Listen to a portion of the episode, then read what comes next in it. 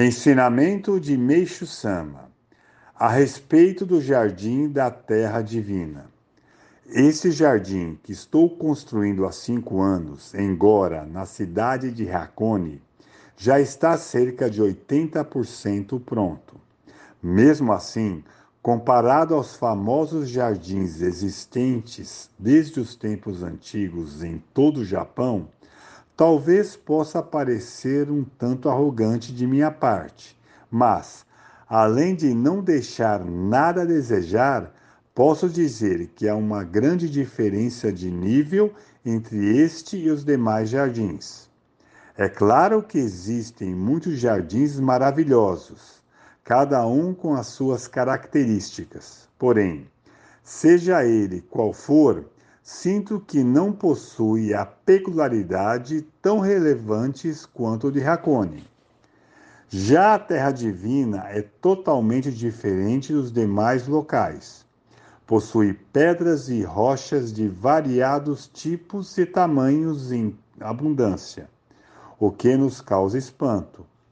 Dispondo-as de acordo com a orientação divina, construí seu jardim em um estilo totalmente novo, sem me basear em modelos existentes e sem me submeter aos antigos procedimentos. Até no que diz respeito às árvores, juntei várias espécies para combiná-las convenientemente com as pedras e as rochas.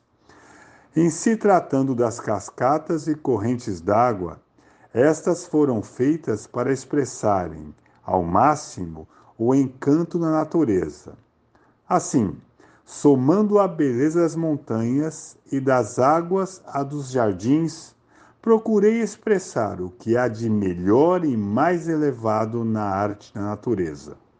Sem dúvida, meu objetivo é, através dos olhos da pessoa que vê este quadro, possa aflorar o sentimento do belo latente em seu interior e fazer com que seu caráter melhore naturalmente, eliminando as impurezas do espírito. As pedras, as árvores e as plantas foram cuidadosamente selecionadas e utilizadas com carinho, como se alguém tivesse pintado um quadro, utilizando materiais in natura. Gostaria, portanto, que apreciassem o local com este espírito.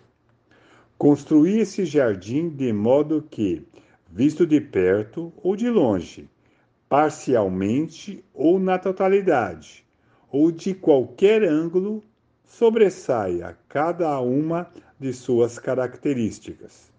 Com o passar do tempo, vão nascendo vários musgos tipos de racone plantinhas de nome desconhecido, minúsculas flores graciosas e árvores que crescem nas reentrâncias das pedras, como se fossem bonsai, as quais, por si mesmas, parecem querer atrair a atenção das pessoas. Ultimamente, todo o jardim ganhou certo ar antigo e harmônico. Ele melhorou tanto que ficou irreconhecível.